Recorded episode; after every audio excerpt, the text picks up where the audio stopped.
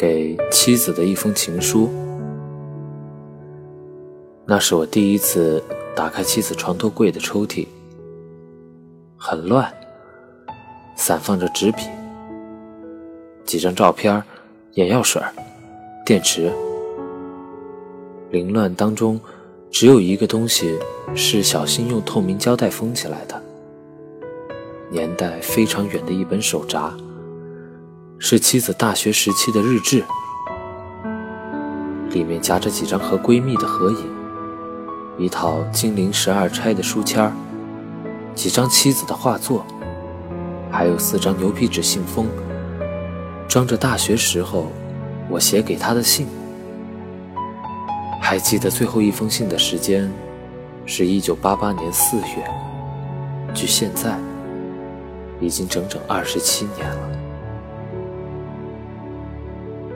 在信封里，我找到了妻子常常挂在嘴上的那张单人照，是我考上大学的那年，坐了两天两夜的火车离开家乡，刚踏上南京这片陌生土地的第一张照片。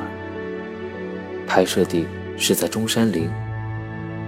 照片里那个曾经高高瘦瘦的少年，如今已成了惹人嫌弃的胖子。年轻的时候，笔记潦草，内容也做得很简单，无非是叙述一下最近做了什么，几号买回家的票，没有说过什么想念，也没有情话，甚至没有一句承诺。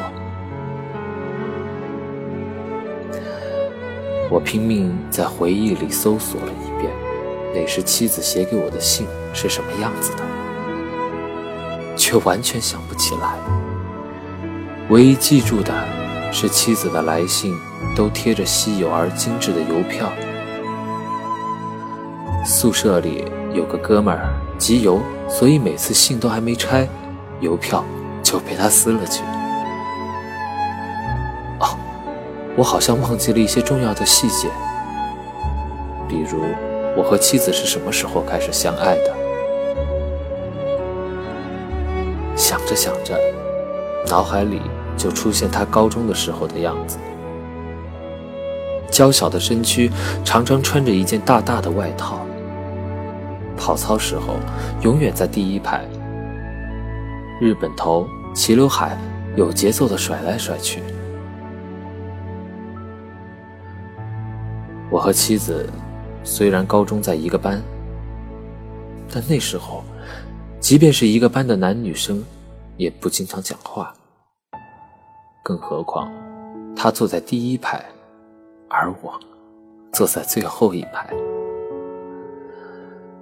我们两个第一次产生交集，是他某一天突然走到我的座位上，问我后面的窗户可不可以打开。我没有说话，起身帮他把窗户打开了。他笑了笑。就径直的走了回去。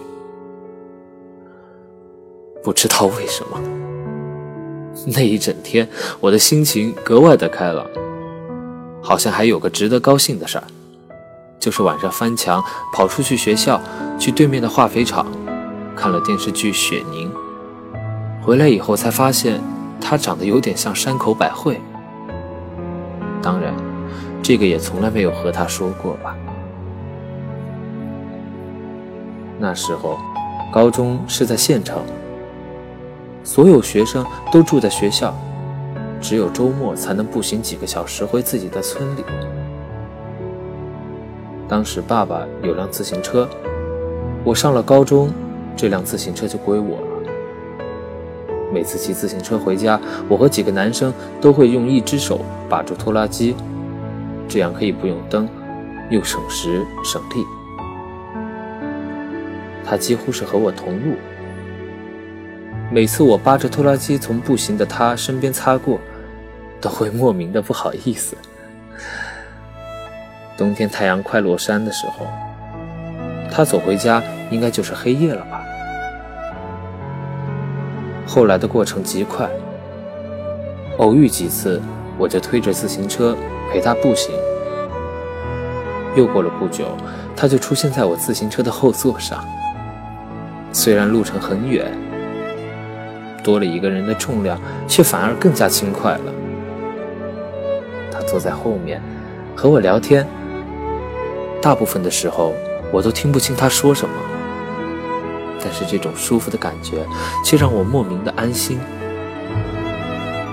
再后来，每次周末回家，他都会站在校门口等我推自行车出来。虽然不少同学一看见我们走在一起就窃窃私语，但好在我和他都是属于极少在意旁人看法的一类。那时候，我们没有说起过爱情。严格说来，我们的关系也不过是比较熟的朋友。记忆中一直都很平淡，有一次争执，却刻骨铭心。某个周末约了几个男孩打篮球，所以我打算不回家了。周五放学就和几个男生去食堂吃饭，然后径直回宿舍。突然，隔壁宿舍有个哥们进来问我：“哎，是不是有人在学校门口等你？”我突然想起不回家的事情，好像还没有和他说过，就急匆匆地跑下楼去。看见昏暗的灯光下，他笔直地站在那里，我心里难受，却不知道该说什么。我走到他面前，等他抱怨。他安静地看了我大概有一分钟，眼神里有种很复杂的东西，我看不透。一分钟之后，他转身就走，没有说一句话。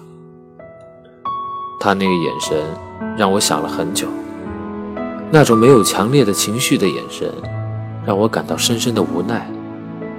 对，就是无奈，无奈也在他的眼神里。从那之后，我才意识到，有些事情即使没有约定，也需要我承担责任。因为我的内心里有个声音在说：“我想得到他的信任。”再后来，不管刮风下雨，我都会按时出现在那里。就这样，过了三年的高中，我们两个仍然没有说过关于爱情的东西。高中毕业，他考上了大同医学院。我考去了南京理工，周围的人都还挺羡慕。毕竟那个时候大学生并不多。还记得毕业那天，我去宿舍帮他搬行李回家，一不小心在他抽屉里看到一封信，是同班男生写的，内容我都忘了，只有一句话我至今记得：你在山西。他在南京，以后不会在一起了。